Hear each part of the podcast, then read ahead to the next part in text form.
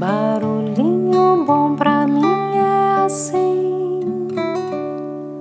provoca silêncio em mim.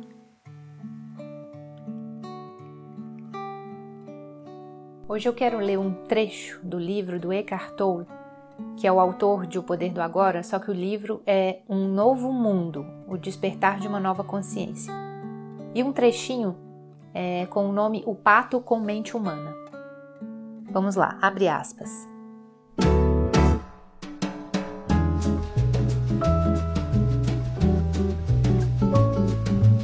Em O Poder do Agora, citei minha observação de que dois patos, depois de um confronto que nunca demora muito, separam-se e afastam-se em direções opostas.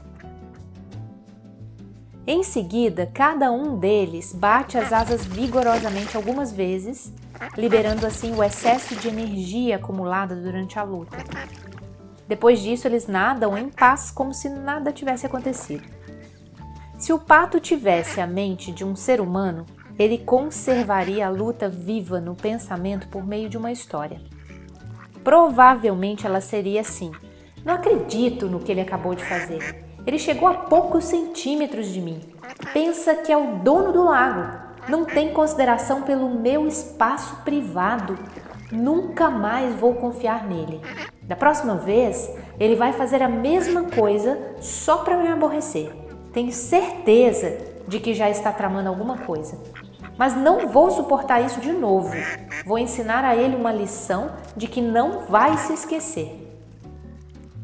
E dessa forma, a mente cria as suas histórias, uma atrás da outra, e continua pensando e falando sobre elas durante dias, durante meses ou anos.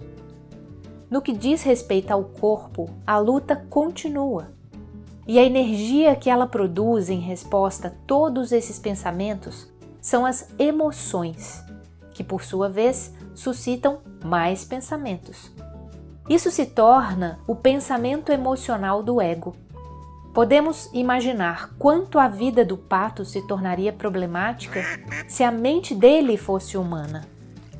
Todavia, é assim que a maioria das pessoas vive na maior parte do tempo.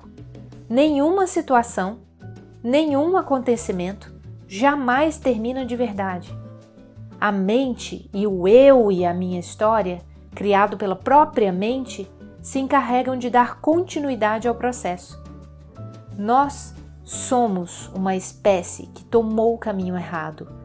Tudo o que é natural, todas as flores e árvores, assim como todos os animais, teriam importantes lições a nos dar se parássemos, olhássemos e escutássemos. A lição do pato é a seguinte: bata as suas asas, isso é, deixa a história para lá e retorne para o único lugar importante, o momento presente. Fecha aspas. E aí, que tal esse barulhinho bom? Onde sua mente está agora? No passado? No futuro? Ou no presente? Uma vez eu vi uma frase num quadrinho desses que a gente compra nessas lojas de lembranças que estava assim: Nunca deixe para amanhã o que você pode deixar para lá.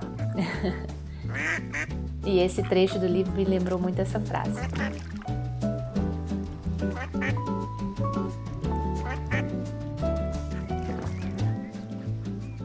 Então, deixo você aí com esse barulhinho bom.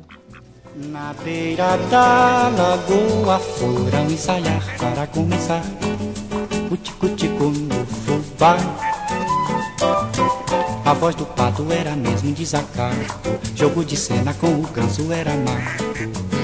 Mas eu gostei do final, quando caíram na água, ensaiando o vocal. Quen, quen, quen, quen, quen, quen, quen, quen, quen, quen, quen, quen, quen, quen, quen, quen, quen,